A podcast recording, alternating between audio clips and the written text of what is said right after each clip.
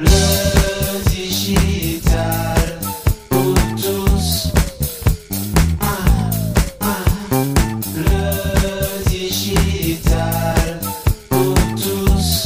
S'il y a des métiers dans l'entreprise qui ont été mis à rude épreuve ces dernières années avec la Covid et dont on n'a pas beaucoup parlé, ce sont bien les métiers des ressources humaines.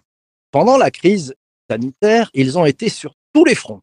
Les règles du télétravail dans l'entreprise n'étaient pas calées ou pas très éprouvées et hop, il a fallu basculer plus grand nombre en télétravail. Pas simple, pas simple. Et puis, il a fallu gérer les multiples collaborateurs en arrêt de travail, mesurer le pouls de l'entreprise, former les collaborateurs, prendre les mesures nécessaires au bon fonctionnement de l'entreprise dans un environnement plus qu'incertain et composé avec une réglementation du travail très stricte dans un contexte qui demandait de la flexibilité. Les DRH ont été sur tous les fronts et les collaborateurs ne s'en sont pas toujours rendus compte. Certains les jugeaient même aux abonnés absents, les jugeaient lents dans leur prise de décision, les jugeaient maladroits dans des situations qui demandent de l'agilité, de la vitesse d'exécution et de la vraie proximité humaine. Injuste? Oui, injuste, parce que les DRH ont bien été sur tous les fronts.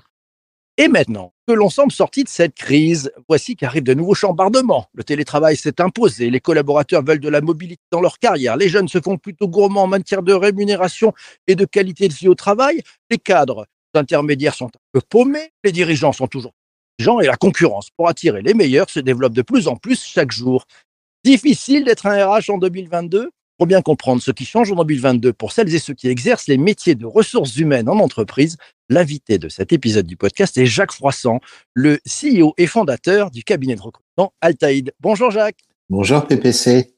Jacques, comment est le moral des RH 2022 bah, Il est pas bon. Euh, il est pas bon. À la sortie de la pandémie, il y a une étude qui a été faite par les éditions Tissot et Payfit sur le sujet. C'est une étude qu'ils font habituellement depuis euh, quelques quelques années. Euh, sortie, euh, donc cette étude, elle a dû être menée fin 2021 au début, tout début 2022. Euh, 82% des RH se disent épuisés par la période qu'ils viennent de vivre. C'est colossal. Et, et c'est une période qui a été très compliquée pour, euh, pour eux. Aujourd'hui, euh, pourquoi ils sont dans cet état-là, entre guillemets Parce que ils ont vu leur métier considérablement être D'abord par le Covid, qui a les, les confinements qui ont nécessité euh, un énorme boulot d'organisation euh, du télétravail à 100%, puis du télétravail partiel, et puis ah mais euh, ils ont pas d'outils euh, de- d'ordinateur portable, il va falloir acheter des ordinateurs, les envoyer. Ah mais euh, nos serveurs sont pas prêts euh, à recevoir ça. Vite vite, faut que j'aille voir le DSI comment on fait. Ah euh, mes managers, bah ils savent pas faire sans faire de réunion. Comment on fait? Ils ont eu des tas et des tas de sujets euh, comme comme ça. Et ce qu'ils font, qu'ils sortent, qu'on est sorti des confinements, on dit on va respirer. Et là, les salariés sont venus les voir en leur disant ah, euh, bah, moi le télétravail j'aime bien. euh, je voudrais euh, rester euh, deux jours, trois jours. Ah moi je veux je veux complètement du remote. Tiens en fait moi j'ai déménagé à Laval, mais ton poste c'est à Paris. Mais comme ça je fais en remote complet. De toute façon c'est je fais le boulot aussi. Voilà, c'était l'enfer. Ouais, mais en plus, il y a, il y a des règles quand même. On peut pas dire, euh, je pars. En fait, je t'informe, je suis parti à Laval. Non, ça se fait pas comme ça. Non, ça se fait, ça ça se fait pas comme ça. Il y a des salariés qui ont oublié ça. Il y en a quelques-uns qui en ont perdu leur job parce que pour euh, pour info, euh, déménage si loin de son lieu de travail, on donne infirmer son employeur. Et son l'employeur a une obligation dite de sécurité, à savoir que s'il accepte d'avoir des salariés qui habitent très loin comme ça, qui ont beaucoup d'heures de route pour venir, il les met en danger et si jamais il y avait un accident, il pourrait être responsable. Donc, euh, il y a eu quelques cas où les salariés en question, qui n'avaient pas averti qu'ils avaient déménagé à trois heures de Paris, euh, en disant je viens que un jour ou deux jours par semaine, euh, je peux faire la route, bah, se sont fait licencier euh, parce qu'ils n'étaient pas prévenus et que en termes d'obligation de sécurité, c'était pas tenable pour l'employeur. Il y a eu une très grande transformation euh, qui s'est opérée pendant la Covid, une accélération de cette transformation. Tu parlais des SI, qui ont effectivement développé beaucoup de choses pour aider. Autour de cette période-là où on pensait que on allait pouvoir souffler un tout petit peu. Bing, ça y est, les collaborateurs avaient un travail à la carte. Comment on s'y prend quand on est RH pour gérer toutes ces immenses transformations qui s'opèrent en même temps? Ils sont sortis épuisés parce que euh, ils ont travaillé comme des dingues, euh, la plupart.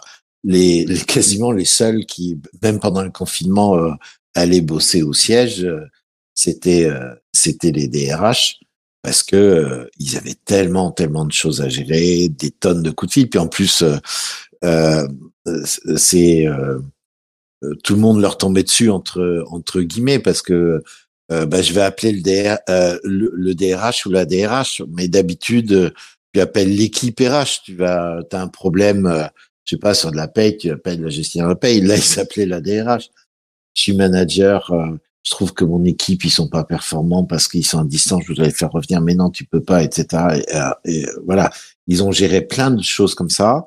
Ça a aussi été le reflet cette période-là d'un sous-équipement des services RH. On a l'impression qu'ils sont digitalisés depuis longtemps, mais ils sont souvent digitalisés par euh, des outils euh, qui viennent des ERP, euh, donc les, les fameux euh, SIRH, donc système d'information RH, sont souvent des outils un peu lourdins, issus dire d'un autre âge, qui sont pas adaptés à l'agilité, à, à la facilité euh, qu'on doit avoir aujourd'hui.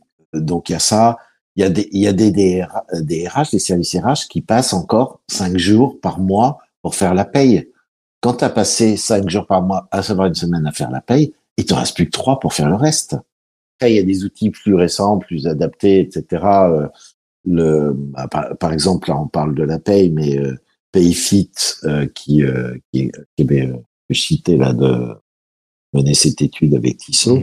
Payfit, ils ont un développement phénoménal. Pourquoi? Parce que c'est un outil euh, de toute dernière génération, hyper intuitif, euh, facile à utiliser, qui a la portée d'un RH de, de, de, de petite PME où souvent tu as euh, un RH qui fait la paye, la formation, le recrutement, les obligations légales, l'organisation, etc. Souvent, il y a des services RH où il y a une ou deux personnes. Donc, quand il passe cinq jours, trois jours euh, sur une paye, c'est compliqué. Quoi. Tiens, Sylvain nous pose la, la grande question. Ouais. Big resignation or not en 2022 C'est le big quit en France aussi, Jacques? Oui, oui, oui. C'est euh, alors ça aussi, c'est une autre couche qui a complexifié le et qui continue à complexifier le métier des, des RH. C'est pas aussi spectaculaire qu'aux États-Unis, mais il y a vraiment un, eu beaucoup, beaucoup de démissions de, de mouvements euh, avec euh, euh, une certaine logique. Hein. Quand le confinement arrivait, il y, y, a, toujours une frange de turnover dans une boîte, même si tu avais 7 ou 8 de turnover naturel. Euh, t'as le confinement qui arrive, bah, les gens ils bougent plus, ils prennent pas le risque de partir. Donc tu te retrouves au bout de deux ans à plus avoir 7% de gens qui ont de turnover naturel, mais le double parce que tout le monde, ceux qui ont qui sont dit bah je bouge pas, j'attends. Euh, bien sûr qu'ils ont été ultra actifs à la sortie du Covid. Euh, en plus, euh, la, les mesures économiques qui avaient qui avaient été prises ont fait que les les entreprises, la dynamique économique est repartie très très vite. et donc on a un record aujourd'hui d'offres d'emploi sur, sur le marché. sur le marché. L'emploi fait tous les ans une étude sur quelles sont les prévisions de recrutement des entreprises? L'étude est sortie il y a quelques semaines. Cette année, on bat des records de jamais vus. Il y a 3 millions d'offres d'emploi prévues par les entreprises cette année, dont 54% de CDI. C'est la première fois depuis des décennies que on passe la barre des 50% sur le, le CDI. Donc ça, c'est euh, quelque chose qui euh, bah, va favoriser le turnover parce que tu vas aller voir ailleurs. Et après, il y a d'autres phénomènes euh, à la marge et euh, c'est la quête de sens. Euh, je quitte Paris, je vais me trouver un job moins payé en province. ça, c'est des phénomènes aussi que qu'on voit bien sûr. La nouvelle, hein, c'est quand on parle de grande démission, finalement, ça veut dire aussi le grand recrutement. voilà, c'est plutôt. Voilà. Et, ce, et, la, et, et la conséquence de tout ça, quand vous avez plein d'offres d'emploi sur sur sur un marché, il y a plus d'entreprises sur le euh, sur les sur les candidats et du coup ça complexifie le métier euh, là aussi de RH parce que le recrutement devient plus tendu, en particulier sur les cadres. Les cadres de manière générale. Moi, j'évolue dans, dans l'univers du digital, c'est ultra exacerbé et tout est devenu euh, pénurique dans le dans l'univers du digital. Mais les cadres de manière générale, on est à des niveaux de, de demande de cadres euh, jamais. On parle de la guerre des talents là depuis 20 ans mais la guerre des talents, ça y est, on y est vraiment là aujourd'hui. C'est pas que de la littérature euh, pour euh, pour de la presse et et, et faire peur. C'est mmh. aujourd'hui tous tous les toutes les entreprises qui recrutent des cadres ont des difficultés de recrutement. Allez, question de Charles. Il te demande quelles sont les compétences que les RH ont dû développer pendant et à la sortie de la crise. Je dirais euh, l'agilité c'est la première chose qui me qui me vient en tête. C'est euh, il, l'avait peut-être un peu, mais c'était exacerbé. C'est être agile, euh, euh, repenser des organisations en permanence. Euh. moi, je l'ai très bien senti quand on est rentré dans le premier confinement dur. Il y a eu trois semaines de flottement pour toutes les entreprises pour se réorganiser, se mettre en route.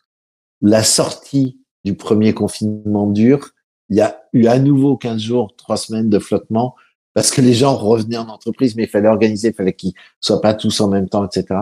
Donc, ils ont passé leur temps à être agiles, repenser des organisations, et puis ils continuent. Et je pense qu'aujourd'hui, on est rentré aussi dans des cycles durables d'organisation euh, de plus en plus un peu à la carte euh, des entreprises. Hein, ça fait longtemps qu'on parle d'organisation par projet, mais je pense qu'on y arrive encore plus la difficulté de recruter, ça va avoir aussi des conséquences sur. Il y a de plus en plus d'entreprises qui ont des, salariés externalisés, à savoir des freelances, et on le voit dans certaines des proportions euh, très fortes. Euh, donc euh, tout ça, ça contribue aussi à avoir besoin d'avoir des DRH qui soient, c'est-à-dire très agiles et et, et pilotent de nombreux projets à la fois. Donc c'est pas simple. Je voudrais te faire réagir tiens, sur le commentaire, euh, le long commentaire de, Vincent qui nous dit le job de DRH a subi une énorme révolution depuis cinq ans. C'était nécessaire, nous dit-il, de gagner en agilité, de se rapprocher des métiers et des enjeux opérationnels. Mais il est vrai qu'ils et elles ont été contraints sur un temps court et ils ont été les seuls et ils ont été bien seuls pour opérer leur propre transformation sans en avoir les clés ni avoir été formés. C'est une bonne chose, nous dit Vincent, mais ça passe effectivement dans la douleur. Jacques, qu'est-ce que tu vois comme façon de se réorganiser des RH avec ces éléments-là? Bah, je sais pas trop aujourd'hui parce que les quand tu discutes avec des DRH, il y, en a qui sont euh, tellement sortis euh, épuisés de ça et qui se sont posés des questions sur leur métier. Je connais des DRH qui ont démissionné et qui changent de métier. Carrément. Euh, carrément. Et c'était perceptible dans euh, dans, dans l'étude. J'ai plus le chiffre en tête, mais il y avait il y avait un chiffre très significatif là-dessus. C'est ça, c'est un tiers des DRH interrogés estiment qu'ils auront changé de métier d'ici dix ans. Ouais. Voilà, il dit c'est c'est pas tenable de faire ce métier dans la durée avec ce niveau de d'épuisement, d'engagement, euh, d'être au front euh, en, en, permanence. Et donc euh, c'est quand même un chiffre très très fort. Et c'est vraiment un signe. Ce qui ressort de tout ça, c'est que les entreprises ont des équipes RH qui sont sous-staffées. Parce que, ouais, la DRH, ça coûte de l'argent. Euh, c'est pas productif comme des, des, commerciaux, du marketing, on peut mesurer des ROI, etc. C'est difficile de mesurer de, de RH. Et aussi une chose, c'est que ils, sentent et ils disent qu'ils sont beaucoup moins centrés sur l'humain. Donc, euh, bah, quand tu es en train de régler tous ces problèmes d'organisation, de paie, de choses qui évoluent, de contraintes, de recrutement qui sont plus difficiles, bah, tu es moins à l'écoute des gens, moins attentif euh, parce que tu es fatigué aussi. Euh, euh, pour certains, il y a certains qui ont ils ont fait beaucoup de boulot d'écoute des salariés pendant euh, pendant les confinements pour essayer de détecter des signaux faibles pour voir s'il y en a qui étaient pas en difficulté, mais c'est épuisant. Ils ont des équipes sous-staffées.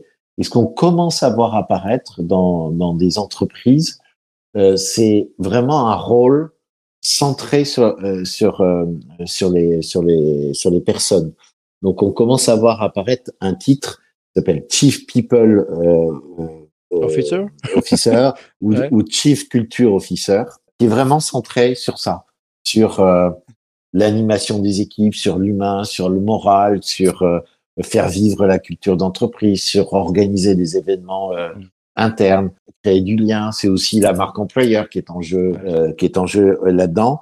Et, je trouve que c'est vraiment un signal de se dire, euh, de comprendre qu'effectivement, les équipes RH sont souvent euh, sous-staffées et que du coup, on a tendance à considérer dans les entreprises que bah, ils font la paye, la formation, le recrutement, euh, les obligations légales, euh, le CE, Mhm. etc. Ok, ils font leur job. Et ils savent, savent pas qu'ils n'ont pas le temps de bien faire aussi ce qu'il y a, ce qu'il y a à côté.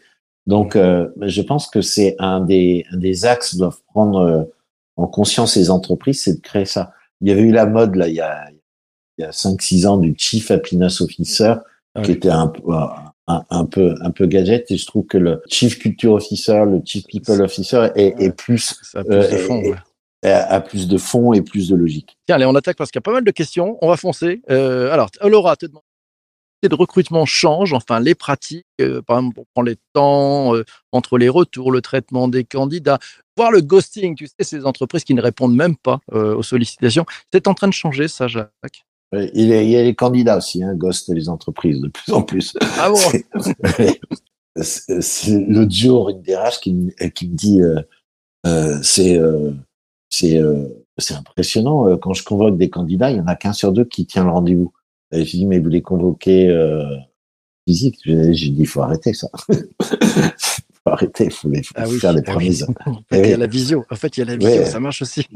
mais, mais, mais toi, ça, c'est des, c'est, c'est ty- c'est typique, voilà, de, on se dit, bah, on est revenu à la normale, on refait comme avant. Bah non, on peut plus sur le recrutement, très clairement, tu ne peux quasiment plus faire de premier entretien en, en réel. Tu fais tes premiers entretiens en visio ou au téléphone, que tu sois entreprise ou cabinet de recrutement. C'est vraiment devenu une pratique ancrée de plus en plus. Et on a du mal parfois à faire comprendre ça euh, à des, des DRH qui veulent revenir à des pratiques euh, anciennes. Après, euh, ce qui euh, complexifie beaucoup, c'est que il faut de plus en plus aller chercher les candidats, les chasser, donc mieux travailler son vivier si on en a, se servir du réseau de des uns et des autres dans l'entreprise pour relayer les offres, inciter des salariés, des cadres, les managers aller voir euh, dans leur propre réseau si euh, de proposer des jobs, de faire, de se transformer un peu en chasseur, en relais. Euh, Ça, c'est des pratiques nouvelles qui qui sont pas encore euh, vraiment mises en place. Question de, de Régine. Elle te dit euh, s'il y a de nouvelles tendances de recrutement en cours et surtout le recours aux indépendants ne va-t-il pas exploser? T'en penses quoi, toi, ça, Jacques Exploser, je sais pas, euh, qu'il augmente, oui, c'est clair. Après, une chose, c'est que les indépendants, tout le monde ne veut pas être euh, indépendant. C'est c'est aussi être indépendant. Ça sous-entend bah, que tu prends ton propre risque, que tu es ton propre salarié, que tu dois euh, gérer toi-même des aspects euh, compta, euh, paye, euh, etc. Même si tu es aidé, même si tu peux le faire en portage, euh, etc. Il y a quand même, il y a, il y a quand même des, des contraintes que n'accepte pas tout le monde. Après, tu as des entreprises qui euh, sont pas très à l'aise aussi euh, pour des raisons de confidentialité, etc. Et de travailler avec trop avec des indépendants sur euh, sur sur des projets sensibles. Et puis tout bonnement, tu aussi euh, une énorme majorité de salariés euh, aiment bien euh, appartenir à un clan, appartenir à une entreprise. euh, quand je dis appartenir, porter les, les valeurs, euh, retrouver, c'est du lien social, c'est aussi Mhm. se retrouver. C'est pour ça que quand tu euh, quand on fait des études sur euh, le télétravail, tu as à peine un quart des gens qui se di- disent prêts à travailler à 100% en remote.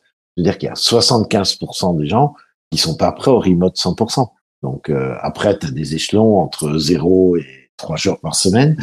C'est ce reflet-là aussi. Donc euh, ça se développe. Il y a des métiers où c'est ça s'est accéléré depuis très longtemps déjà. hein. Un des plus gros métiers, enfin moi je le vois par mon prise du digital externalisé, c'est les développeurs, c'est les informaticiens. Euh, quand vous voyez le nombre de SN, les ESN, c'est d'externalisation de projets, euh, de ressources. Dernière question, Jacques. Il faudra que tu reviennes parce que c'est passionnant. Et Charles, je te pose cette question. Euh, Est-ce que tu aurais une perspective ou une tendance positive pour le métier de RH en 2022 Ton mot de la fin. Euh, J'ai le droit de dire non. ça, c'est pas. Non, tu n'as pas. non, non. Trouve une solution. non, non, non, non. Je, je pense que la perspective, c'est celle qu'on évoquait un peu. C'est que les directions d'entreprise prennent conscience que leurs équipes RH sont souvent très sous-staffées. Ça va, ça va passer par ça et par une meilleure digitalisation de la fonction. Parce qu'il y a beaucoup d'entreprises où euh, on, on bricole, hein, on, par- on, parle de, de, de la paye. Alors dans les grosses entreprises, la paye est très organisée, etc. Mais souvent avec des systèmes euh, qui sont un peu anciens, etc., qui prennent beaucoup de temps. Et euh, dans les PME, t'en as aussi plein euh, qui font de la paye euh, sur des tableaux Excel et qui l'envoient à leur expert comptable ou choses comme ça. Et y a pas de- et ça prend un temps infini, ça génère des erreurs. euh, voilà. Alors qu'aujourd'hui, il y a des solutions euh, euh, di- euh, digitales, mais il y en a plein. T'en as sur la gestion des, des absences, sur la gestion des congés, etc. Il y a plein d'outils aujourd'hui extrêmement simples à déployer dans des entreprises qui feraient beaucoup gagner de temps au RH. L'idée, c'est de se staffer un peu plus, d'avoir les meilleurs outils pour être plus dans la partie humain du rôle du DRH. Parce que euh, finalement, euh, dans, dans le temps jadis, euh, il y a, il y a 30, 40 ans, on appelait ça des directions du personnel. Et les directions du personnel, elles faisaient la, la, la paie, la gestion de la formation, ça. Puis un jour, on a transformé ça en direction des ressources humaines, mais en leur donnant pas les moyens de se Mhm. concentrer sur l'humain. On, on traîne un peu cet héritage-là quand même dans beaucoup de boîtes. Donc la, la solution sera de revenir à- au cœur de métier, voilà, de s'occuper et de l'humain. Ça, c'est plutôt la bonne chose. Merci beaucoup, Jacques, d'être passé ce matin. Euh, De rien. Merci beaucoup. Merci aussi à, à vous tous d'avoir participé. On n'a pas pu prendre toutes les questions. Jacques, s'il t'a le temps dans LinkedIn, n'hésite pas à venir répondre aux questions de celles et ceux que- dont on n'a pas eu le temps de prendre. Sinon, tiens, demain matin, je vous donne rendez-vous à 7h30. On va parler d'un sujet qui va te passionner, Jacques. Tuer sa culture d'entreprise, ça change quoi Oui, ça c'est un peu provoquant. hein. Ouais. Euh, L'invité sera Cyril Marie, l'ambassadeur France de Happy Culture. On verra. Euh, Il, a fait, il a fait ça dans son entreprise. Il a, il a changé sa culture d'entreprise. Il l'a tué. Vous allez voir, c'est assez passionnant. Rendez-vous demain matin à 7h30 et d'ici là, ne lâchez rien. À ciao, ciao, ciao.